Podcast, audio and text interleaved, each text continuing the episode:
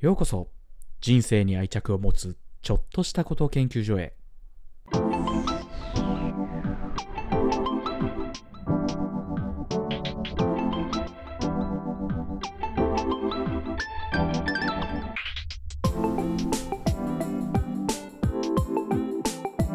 始まりました。人生に愛着を持つちょっとしたこと研究所。今週もやっていきたいと思います。竹雄です。よろしくお願いします。今日は、えっと、ゲストに来ていただいてます大貫俊二さんですよろしくお願いしますはい、お願いいたします。大貫俊二です。はい。まあ、最初にちょっと簡単に自己紹介していただいてもよろしいですか、と私は今、あのーまあ、新聞社で記者をしてまして、社会人が7年目で、あの、竹雄くんと同い年と いうふうなところでやってます。ははいい、よろしくお願いします。よろしくお願いします。そうですね。我々は、えっと、今、同い年で29歳で、付き合いは6、7歳ぐらいの頃からかな。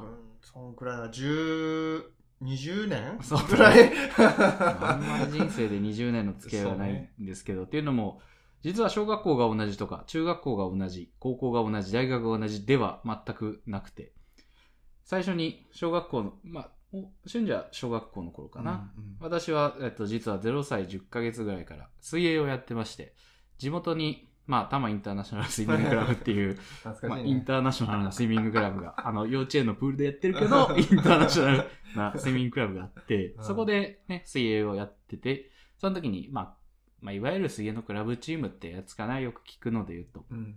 そこで、あの、小さい頃から一緒にやってて、私は18、高校まで水泳やってましたけど、結局ずっと。俊二は中2中かな2ぐらいまでですな。かなうん。までやってて、っていう付き合いだったんだけど、なんだかんだ、ね、大、中、その後も高と、中高と関係はあんまり途切れず、大学になってからまたちょこちょこ会うようになって、うん社会人でもまた結構会うっていう。うんなんだかんだやっぱ面白いもんで、反りがあったのか、昔からの反りがあったのか。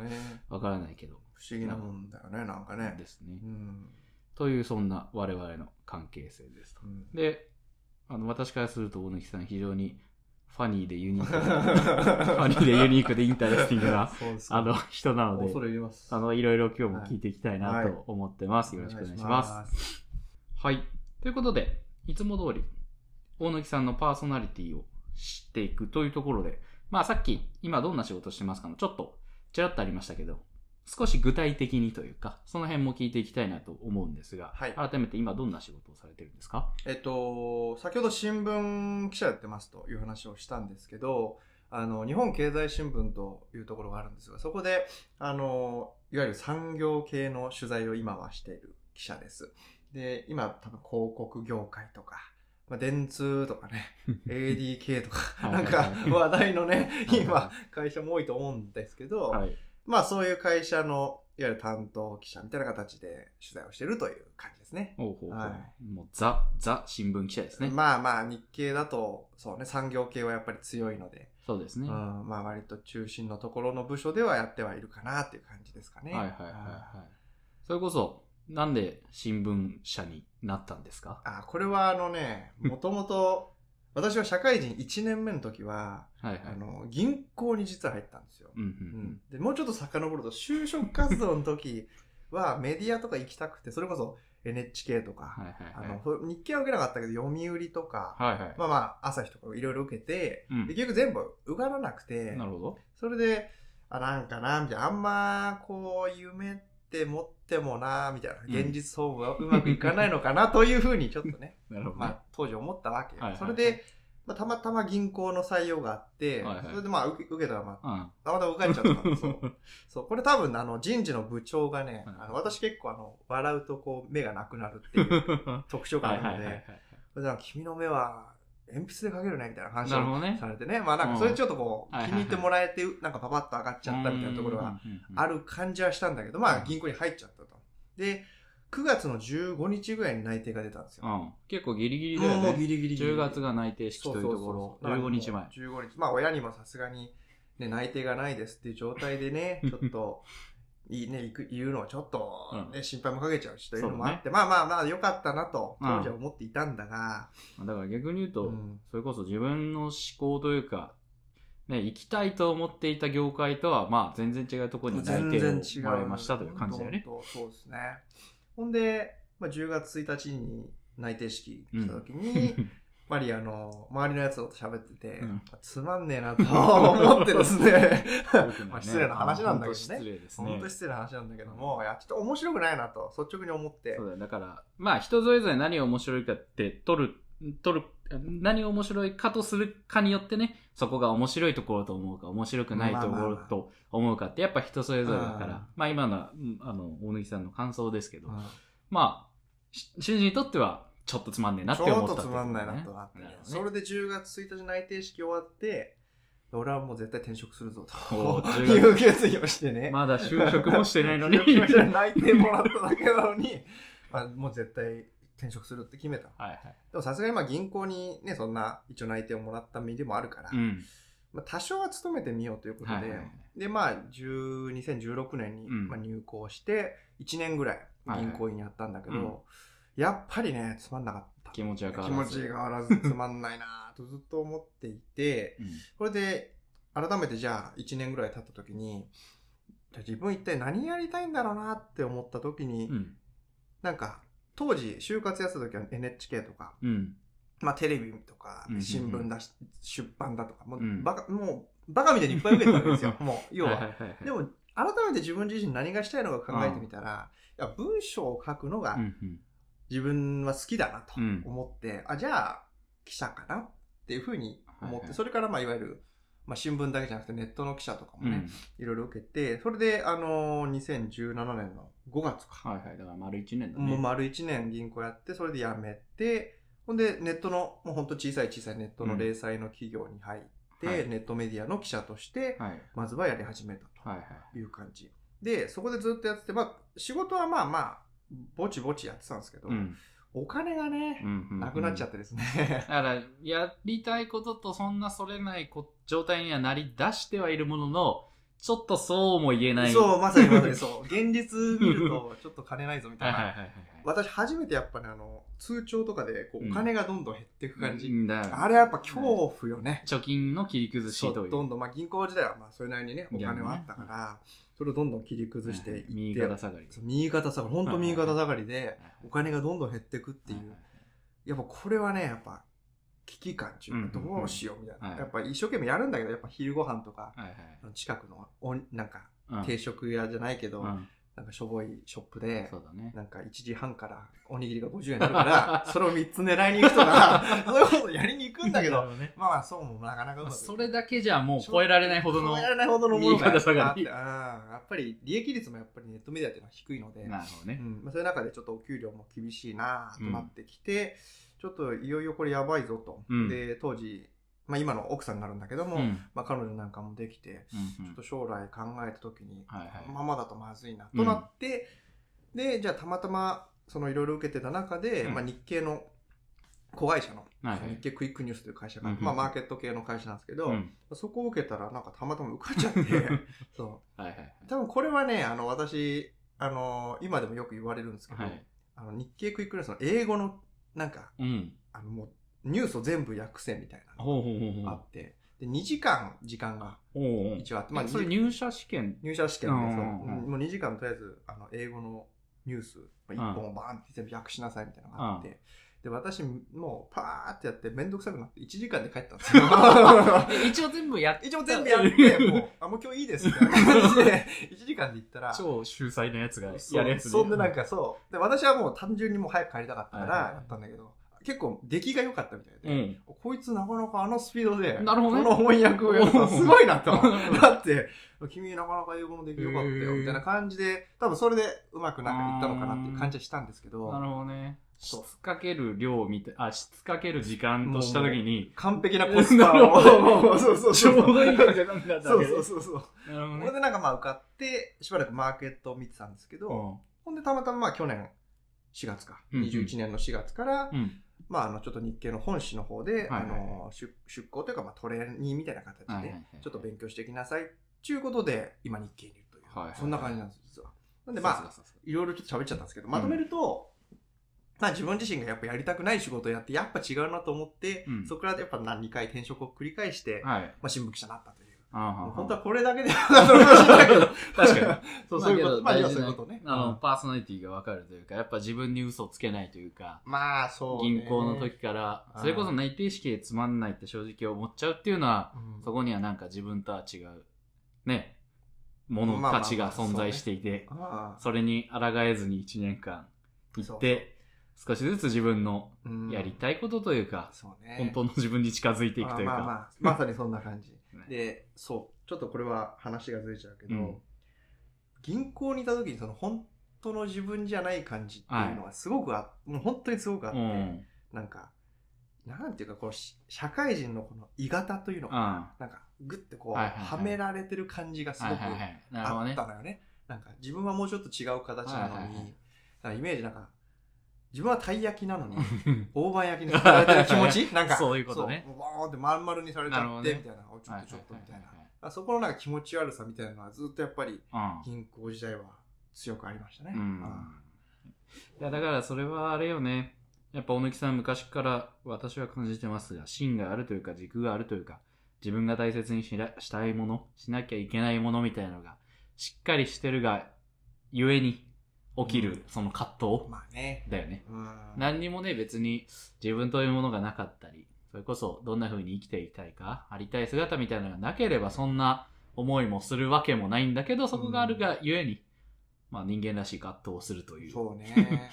うんなんか、まあ、それがなければ生きやすいのかなとか、うん。そういうのをうまく、なんていうの？折り合いをつけるのが大人なのかなと。飼いならすと。そう、飼いならしていくのが大人なのかなって思ったこともあったけど、うん。いやでもそれで人生生きるって、なんだかな、みたいな、この、ずっとその葛藤が、やっぱ社会人になってからは、特に銀行員時代はあって、はいはい。そこのギャップをやっぱどうにかしたいっていうのは、やっぱあるから、まあ、転職とかっていうのをしたんだろうなっての思いますねいや、だから私からすると非常に大貫さんらしいうん道を歩んでるなっていう感じはしますね。うんなるほど、なるほど。ありがとうございます。はいそれこそ、まあ、ね、銀行に入って、こう、ネットに入って、新聞社に入ってっていうところで、今のその、変、変化を知ってるというか、いくつかの職を知ってるからこそ、聞けるところ部分あるのかなと思ってるんだけど、うん今の仕事の楽しさって、どんなところにあるのかなっていうのを聞いてみたいな。いやー、まあ、よく言うけど、うんもう、この新聞とかって、うん。やっぱりネットと明らかに比べて、うん。やっぱ取材先がもう膨大なんですよ。なるほどね。ネットの方がやっぱ世界が広いように思うかもしれんが、うん。基本的にネットメディアって相手にされないんですよ。う取材先としてな、結局どうしようもないもの書くんでしょみたいな感じで、質が低いと思われているってことまあ。事実質も低いところもあるし まあそうだねやっぱそれでどうしてもあの、まあ、取材先の人もなんかあんま対応したくないっていうのがあるんですけどなるほどね。やっぱりまあ一応日経という記者まあ今うん。メディアはいろいろ言われていますが、はまあ、日経っていうところでやっぱ名称を出すとやっぱりいろんな人があの話をしてくれるというか、うんうんうん。やっぱそのやっぱ組織のでかさっていうのは、すごく感じるところではありますね。ね。うん、以前、私ネットメディア行った時に、もうすごく覚えてるんだけどうん。も、あの、電話の取材なんですよ、基本的に。うんあんまり対面の取材ってないんですけはいはいど、電話で取材した時に、あの、まあこれ、なんかいろいろ聞いてたら、いや、これはもう、あの、朝日新聞にうん。書いたからと。うんでまあ書いてもらったから、はいそれを参考にしてくれって言われたきり、ね。一切喋んなくなったって人がいたすごい 電話で、いろいろ聞いても、うんだんまりの。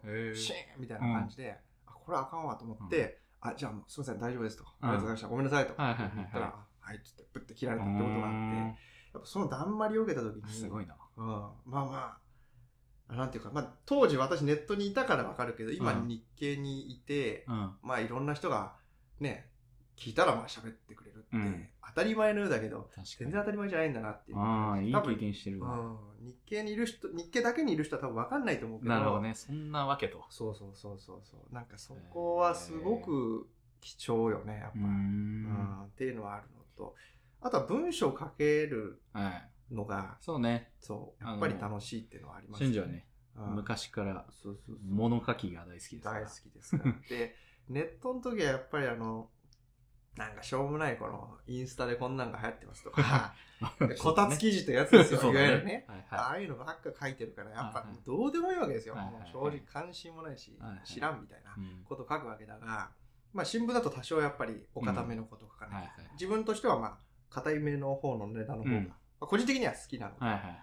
まあじゃあそっちの方で書けるならまあ、うん。昔よりは幸せだなっそうだね。ていうのはあるかな。だからやっぱりそれはあれだよね。物書くこと自体も好きだけど、世の中にどういうことを伝えたいというか、そうねそうねどういう内容うんをね、インインパクトっていうと大げさかもしれないけど、影響を与えたいっていう、うんそこがやっぱりまたあるからこそ、そうね物書ければいいよっていうわけじゃないっていうね。そうだね、確かに。自己満足的に文章を書くっていうことうん。じゃないんだろうな。うんまあ小さい頃はやっぱそれで良かったけど、うん。やっぱ大人になると、やっぱ世の中を良い方向にとか、うん。なんか自分の思想とかがこう、どう、世に問うというと大げさだけども、どうこうん。ういう位置づけになってるんだろうとか、うん。やっぱそういうのをこう常に示し続ける方が、自己満足的に書くより面白いはいなと思いますよね。なるほどねうんいや、いいよな。だからまあ、だから、今の仕事の楽しさというと、やっぱりそういうほ、ね、一回目、一社目から今の会社じゃなかったら味わえないところを、ありがたさを感じるとともに、うんまあ、シンプルにあ自分がやりたいとある程度思えることをできているっていう点が楽しさと言えるそうね。だから、あれがもしかしたら、一社目でうん。NHK とか受かってたら、はいは多分感じてなかったかもい。しれないね。そうだね。銀行とか行っても、なんだこれっていう、ある種の絶望みたいなのがあったから、そうそうそうそう。それがあったから、はいはいはい。なんか、今ってああいう、当たり前のようだけど、はいはいはい。幸せなんだなとかねね恵まれてんだなって感じられるようなはい自分ができたっていうのはあると思うんですね。なるほどね。うんそれこそ、さっき聞かなかったけど、銀行のぜ感じたその、まあ正直つまらなさというかう、ん絶望みたいなのって、どの辺に感じましたか？いや、もうね、誰でもできるなと思った。ああ、なるほどね。なんて言うんだろう。個性の。喪失よね。なんか。それは何なの？それが銀行内が仕組み化されて、まあいい意味で効率化されてるからっていうことなのかな、それが大いにあると思います。なるほどねうんで、なんて言うんだろう。やっぱし銀行って基本的にこう、ミスのそうだね。しちゃいけない。いかに排除するか、ミスをいかに排除するか。失敗しない環境なんですよ。失敗しちゃいけない環境なんで、やっはい。ぱり、リスクをいい意味でも悪い意味でも取らないし、取れないしっていうのがあって、うん。で、記者って、ある時にはちょっとね、あの、まあ、これ、いけっかな、大丈夫かな、みたいなことも、時々出したりとか、まあ、ある、まあ、それはいはいはいで訂正になったりするのもあるんだが、いまあ、そこら辺のせめぎ合いみたいなのがあって、はいはいはいだからそこら辺のちょっとヒヤヒヤ感みたいなのがあって、はいはいはい。なんていうかな、銀行は一切ないなるほどね。し、プラス、あの、事実、なんか銀行でこうし、いろいろ仕事をしてても、はい。なんか、なんて言うんだろうな、これやって意味あるみたいはいはいはないのがやっぱいっぱいあるん思っちゃうわけね。そうそうそう。ATM の代わりになんか、お金をね、出すとかさ。はいはいはい。大金ならわかるけど、はえみたいな。10万とかだったら、やってえな、みたいな。なんかね。あとなんか、そうそう、そういう、なんつうのかな、この、俺が介在する価値ってなくないみたいなのがずーっとあったんですよね。それがやっぱりずっと拭えなくて、あそれを40年、60歳とか50歳とか30年、40年やるって、はいはいはい。ちょっと無理だわと思っちゃったんだよね。うんだからもういあーいろんな面で合わなかったっちゃ合わなかったんだろうな。環境。働く環境もそうちゃったんだよ、ねきっとね。そうだね。間違って受かっちゃった。大いに間違って 大いに間違って。そうそうそう。多分そうだよね。うんいや、なんか、そんな感じがするよね。うんなんか、すっごい綺麗な風光明媚で清潔な国に行きたいですって言ってんのに。うん。インドとかねそう。そうそうそうインドの田舎に行っちゃいましたみたいなちゃいまし。た、みたいな。そりゃ何にもね、行く人からしてみればこんな楽しい世界ないよっていうインドも、うん。そういうところに行きたくくて、そういう環境に憧れてた人が行っちゃった日には、もう、もう、そりゃ辛いよ辛いね。わね。ああ、そうね。なるほどね。そうかそうか、ありがとうございます。じゃあ、ちょっと話は変わって。うん。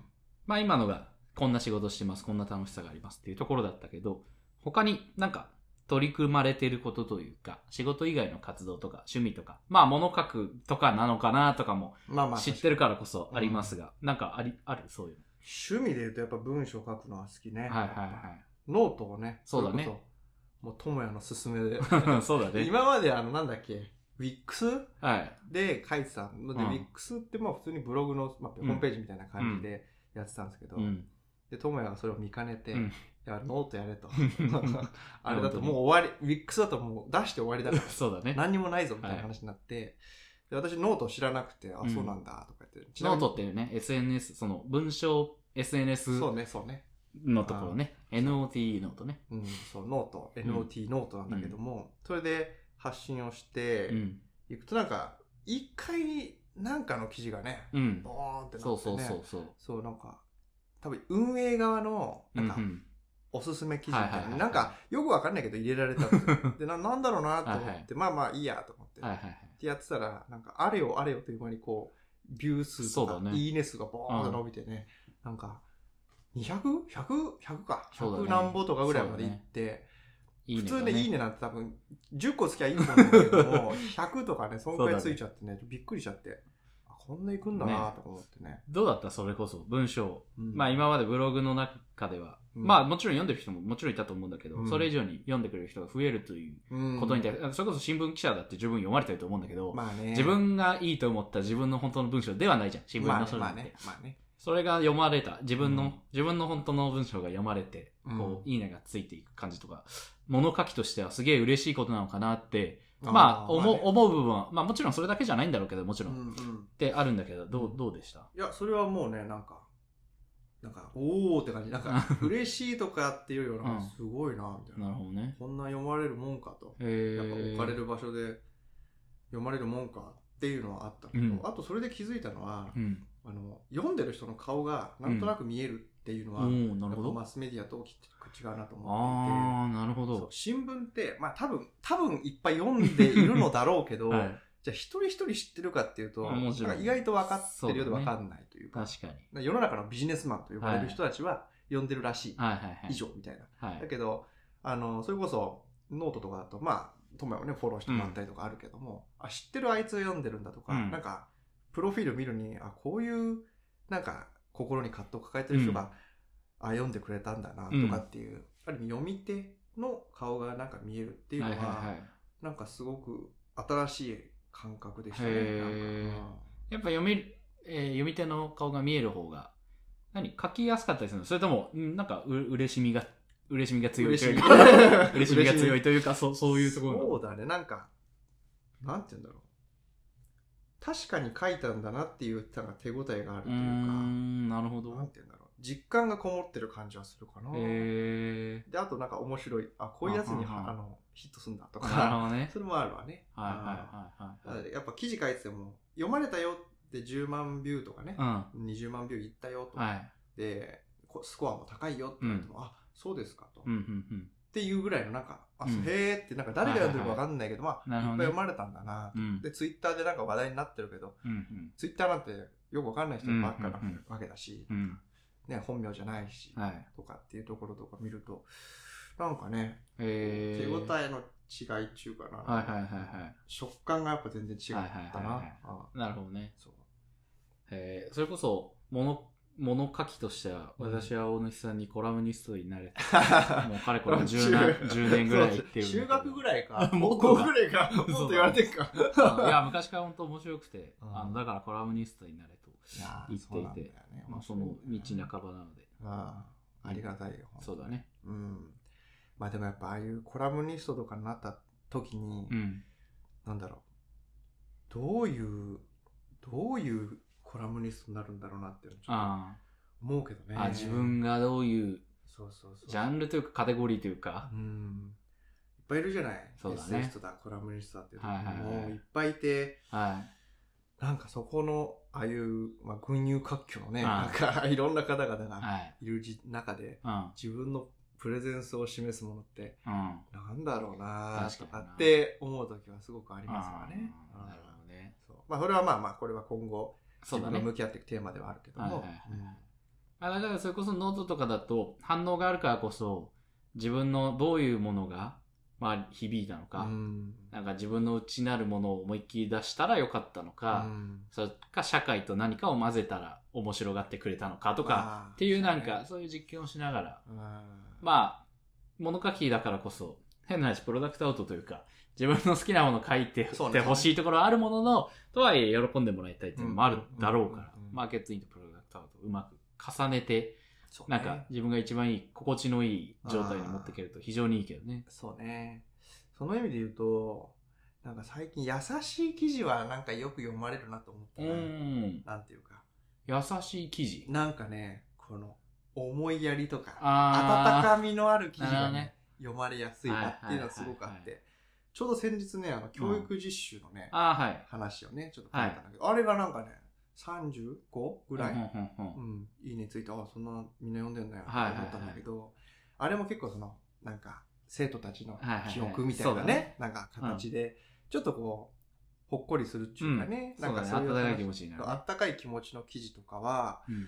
やっぱみんな読むし、なんかいいねっていうふうに評価をすることが多くて、逆にその、私の結構強い思想をなんか、がっつりね。そう、日本のために何かやらんといかんのじゃないかみたいな話とかなると、ちょっとね、みんな、うんみたいな感じになっちゃうっていうのはね。そう、なんか、そうだね。自分勝手にこう、法中でね、自由に生きてるもだけじゃダメだと。うん。ね、自分が、ね、自由に生きてる裏では誰かが支えてんだから、自分もそれ分かった上で、なんかやんなさいよ、みたいな、なんかそういうの私多いんですよ。はいはいはいちょっと公をちょっと考えようよ、みたいなの多いんだけども、それは大体ね、なんか、6いいねとか、そんな感じになっちゃうんだよそうだね。3いいねとかね、そっちのは個人的には思いあるんだけど、なかなか、多分そっ。ちは違うんだなとそういうことだね思ったりとかね。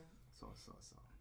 確かにな。うんまあ、ネット上の媒体だからこそ、うん。まあネットね、炎上したり、まあねなんなりが多いからこそ、そういう優しいものにそうそう。触れたいという人もうん。多いだろうからっていうのもあるけど、うん。うん。まあ、うん私としてはぜひ、あの、好きなものを書いて、好きなものが認められてほしいけど、まあね。そこはうまく、あれだね。まあバランス取りながら、そうだね。時には、まあちょっと商売っ気のあるものも書きつつ、そうだね。きっと時にはまあ自分のはいはいはい。書きたいものも書きつつっていうのがあるんだろうなと思いますな。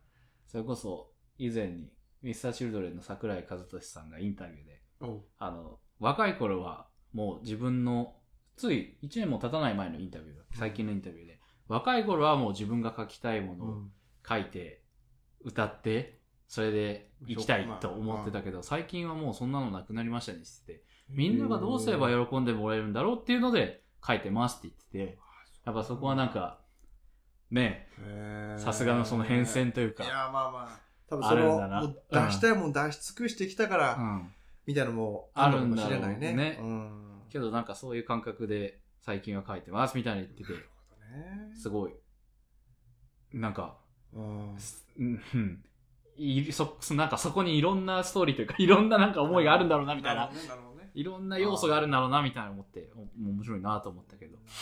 でもミュージシャンとかって、若い頃なんかもうバキバキじゃない？なんか。そうだろうね。まああの、ビーズとか、あの夜のヒットスタジオとか出てたけど、はいはいはい。売れたいっすみたいな。もう目がもう売れたいっすみたいな目をしてるしね。やっぱ小田和正とか、まあよくね、話そうだね。すけど、財津和夫とかも、当時ヤマハのコンサートね、うん。あのグランプリ出て、はい。まあ、2番だったとかね、まあ、財津さんもなんか6番とかだったけど、でそれでなんかやっぱ優勝するとかやっうん。ぱ誰よりもいいものを自分が出したいものを出しうん。て、世にこう訴えるんだみたいなところって、うん。多分若い頃は根本あるんだろうなっていうのは。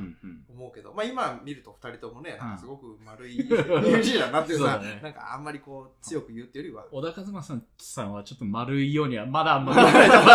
でもなんか、かつては本当は MC なんかもさ、もうどんどん、あの、全然やんないで、もうどんどん歌歌ってさ、はいはいまあね聞いてけよみたいな感じだったの今はもうみんな巻き込んで、ね。ね、元気に、確かにね確かに。歌聞いて元気になって、はいはいはい僕も元気もらって、頑張ろうみたいな、ちょっとこまあそうだね。ちょっとなんかさそういう感じになってきて、だいぶ、この、私もオフコースが大好きだったはうデビュー当時のやつからもう全部、あの、CD とかね、はい。あの、紙ジャケとか全部持ってたけど、うんうんうん。やっぱその頃の音楽とか聴いてるとね、まあ、身勝手よ。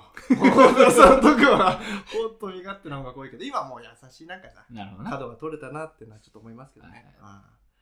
だからそれが、ね、そのアーティストを楽しむ、あそうね。あれでもあるよねうん。一つの要素でもあるよね、そうだねその変遷あはね。あ間違いない。そうかそうか。なるほど、ありがとうございます。ちょっとちょっと脱線しちゃったけど脱線しちゃいましたけど、うん我々がね、そういう時代の音楽が割に好きというところで、そういうところでも意気投合してる。そうまあ、それもあるわね。ところはあるんだけどねうんそうかそうか。ありがとうございます。じゃあそろそろ、あの、少しずつ人生に愛着を持つ的な話になって。まだ入ってなかった。んだまだ入ってない。か。大体だけど、うん。人生で最初に聞くのはうん。大きくだけど、人生にで大事にしてることうん。って何かあったりしますか？そうね、人生大事にしてることは、うん。でもなんか、自由かな。っおおて思いますね。うん。自由大事だロなックミュージシャンだね。ちょっと意味合い違うから、ロックミュージシャンの自由とはまた違ったりするのかなどうどういう意意味での自由なんですかそれは？なんかこの感性の自由とか、なるほど。考え方の自由とか、うん。で、まあ、当然自分のやりたいことをやるっていう自由とか、うん。なんかそういうものがないと、うん。自分が腐っていっちゃう感じがすごくあって、なるほどね。そうそれはもう銀行員時代に明確に感じたはいはいはやっぱ仕事でこんなことやってるよっていう自分のなんか自由になんか動けてない、うん。まあさっき言ったけどなんか鋳型にはめられてる感じ、みたいな、い。うん。自由じゃない感じ。なるほど、なるほど。そこにキーワードがあったそういうところとか、まああとは、まあ、そういう銀行の付き合いもあってなんか酒飲みに行ったりするわけだけど、うんうん。もう全然楽しくないわけですよ、うんうんうん。やっぱそこなんか自分のこの縛られてる感じってないるうのかな。ほどね。多分それは多分すごく自分の人生に愛着を持つ自分の人生あを自分のものとして生きるっていう意味で言うとあのすごく自由がないって障害だなっていうのは明確にあって。だかなるほど。ら基本的に自分がやりたいようにやれるような。人生とかっていうのができた方がいいのかなって。なんか人からだから答えを与えてもらうのを待ってると、うん。多分自由を失うので、まフロンエイリッヒ・フロンとか自由からの闘争っていう本を書いたけども、はいまさにそれと同じでだ誰かが何かやってくれるんじゃなくて、うん自分が自分の人生を切り開いていくんだみたいな、なんかそういうものまさにそれが自由だと思うんだけど、なるほどねそれ。があることが多分愛着を持つ上ではすごく重要なんじゃないかなっていうのはね。今は思うかな。いいですね。非常に大貫さんらしい、うんあれですね。うん、自由を求めて転職しているっていう話だもんな、さっきだもんな。その、なんか、は簡単な自由じゃない。簡単な自由じゃないって言うとあれだけど、まあお金の自由とか時間の自由もあるけあるけど、うんそれだけじゃない自由ね。そうねそういうそうね。あーなんかね結構だあれからちょっと付随してたけど、うん。割とす私自身が思うのが感性っていうのをすごく大事にしているのはあるかもしれない。感性の自由というのはさっき一番最初に言ったけど、うん。なんだろうなこの自分がある物事に対してこう思いますとか、はい。こういうふうに感じますはいとかっていうその感覚、うん。価値観うん。みたいなものっていうのをもうとにかく誰にも縛られたくないんですよね。なるほどね。うんだこれはこうあるべきだみたいうん。なっていうのをなんか人から押し付けられるのがめちゃくちゃ嫌いなんです。だから、そうそうそう。なるほどね。そうだからこの本はなんかまあ個人の感想を言う分には全然いいと思うんだよ。俺はこう思った。うん。私はこういうふうに感じてうんこれはすごく良かったとかっていうのはいいと思うんだけど、これは本はこういうふうに読むべきだとか、なるほどね。うるせえなってなってるとかね。はいはいはい。あとはこの、なんだろう、この人は、なんかこういう、なんだろう、ちょっとだからこうこうこういうふうにしなさいみたいな、うん要は命令されるというかね、うんうんうん。その瞬間になんか自分自身の自由な価値観とか、はいはいはい。まあ、いわゆる感性みたいなものがギュッてこう縛られて、うん。なんかすごく息ができないような感じになっちゃう、はいはいはいっていうのが嫌だなっていうのがなるほどねねちょっと抽象的な話いやいやいになっちゃったけど。やいやけどまあ昨今そういうところはまあ炎上とかだってそういう部分はらんでるからな、うんそうそう。こうあるべきだ。そうそうそう。あの炎上とか本当不毛だなと思うもんね。まあもちろん悪いことには悪いでいいんまあまあだけもちろんどもちろん、うん。意見なんか。しょうしょうもないこと いっぱいあるもんね。あるよね。なんかそんなことやってるのにもう勉強しろよみたいな。英語の勉強とかしろよみたいなさもう。思っちゃうんだけど。確かにな、うんそうそうそう、なるほど。うん。いいですねじゃあえっ、ともう最後の方になってきますが、うん。えーまあ人生に愛着を持つちょっとしたこと研究所というところで、うん。自分の人生に愛着を持つちょっとしたヒントを教えてくださいというところなんだけど、うん。まず最初に、人生に愛着を持つって聞いたとき、どう、どう解釈したというか、どう捉えました？ああ。それはそうね、まあ、うんさっきの自由ともつながるかもしれないんだけど、やっぱり自分の人生をなんか自分のものとして生きるうん、っていうのっていうのはうん、多分なんか毎日今日も頑張ろうみたいなうん、感じに思えることなのかな。っていうのは還元すると思っていて、うん、やっぱり頑張ろうって思えないってことはなんか何らかのストレス要因とかねなんか自分嫌だなっていうふうに嫌だなって思ってる時点で自分の人生に愛着なんかないわけで。そうそう。やっぱ嫌だなっていうことをまあいかになくすという方向もあるし、うん。その捉え方を変えてうん。やっていくっていう方向もあるけど、うん。やっぱそういう中で、あ、今日も頑張ろう。うん。明日も、ね、今日よりいい一日になるよ、頑張ろうみたいに繰り返していけることが、多分人生の愛着を持つってことなんだろうなっていうのはなるほど思ったね。非常にいいね。前向き、前向きにというか。ありがとうございますうんなるほどね。いや、これいいろんな解釈。あの、毎回聞いてるんだけど。なるほど、大貫さんそういう解釈ですと。それに、じゃあ、伴伴ってというか、そういう解釈の上で、ちょっとしたヒントというか、うんまあ、大貫さんがやってることでもいいし、なんか、ちょっとしたヒントを、ぜひリスナーの方々にお届けしたいと思ってまして、なんかありますか？そうねなんか、譲れないものを作るって大事かもしれないですねあ。ーまあ別に全部とは言わないけども、なんか、私も、まあ、今結婚してね、うんまあ奥さんいたりとかはいはい中でさ、これ奥さんの買ってきてほしいとかいろいろあるわけですよ。でで、それを全部、いや、俺は買わんとか、そういうことはやらないけど、買ってきてくれって言われたら買うし、みたいな。うん。基本的にまあ奥さんの言うこともいろいろ聞くけど、これだけはうん。ちょっとアンタッチャブうん。ルよみたいな。あんた、あの、他の人からは絶対これは触れられ、うん。触れさせないぞぐらいのなんかうん領域が一個あるっていうのはすごく俺は救いになると思っていて、多分それが自分自身がなんか多分文章を書くっていうことなのかなと思ってて、だから別にいろんな人が何と言われると、うん。別に自分は書くものを書くしっていう、なんかアドバイスももちろんあるけどね、うん。あるけど、なんかそこになんか土足で立ち入られるっていうことが自分はもうスパッとこう許してないというか、ん。なんか。っていうのはなんかあるかなと思って例えばそれが、うん。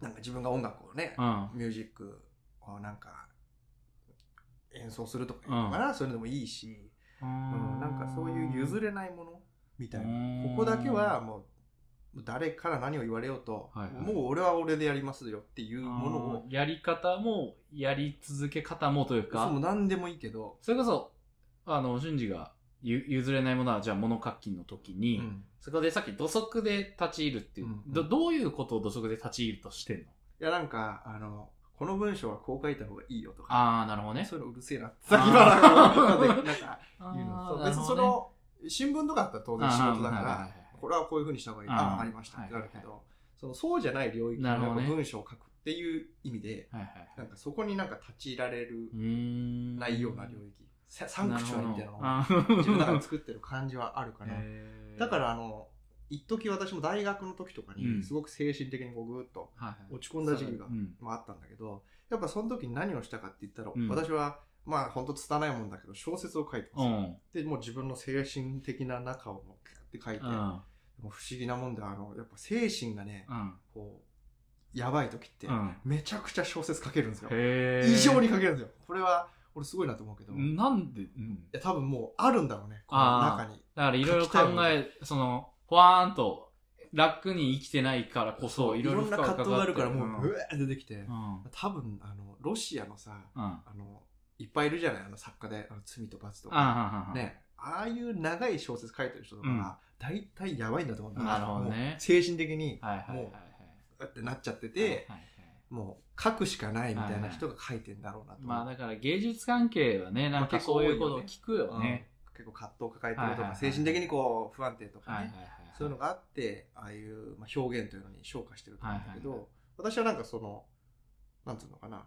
自分がやべえなと思った時に、まあ、文章を結局書いたから、うん。結構俺にとって文章を書くって割合生命線なんだうん。なとあれで吐き出せなかったらなるほど。あ結構まずかったかもなとかうんもうちょっとこう崩れていったかもなっていうのはちょっと思ったねなんかね。はあ、それを譲れないものと表現するってことか。サンクチュアリ譲れないもの。